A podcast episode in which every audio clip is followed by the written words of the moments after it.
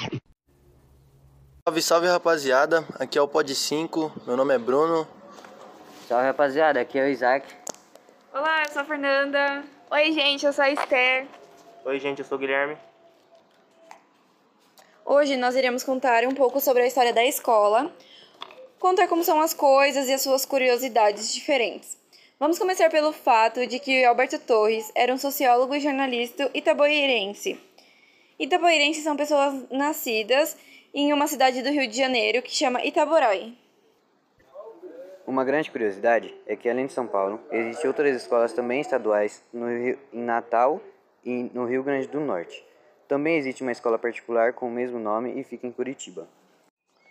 Com o crescimento da nossa população, a escola acabou mudando, saindo do ensino rural para o ensino normal.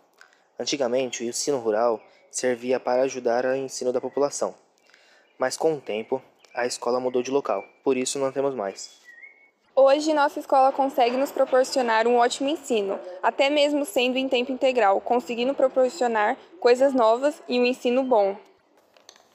E por hoje foi só. Logo teremos novas curiosidades. Obrigado por nos acompanhar até aqui. Até mais.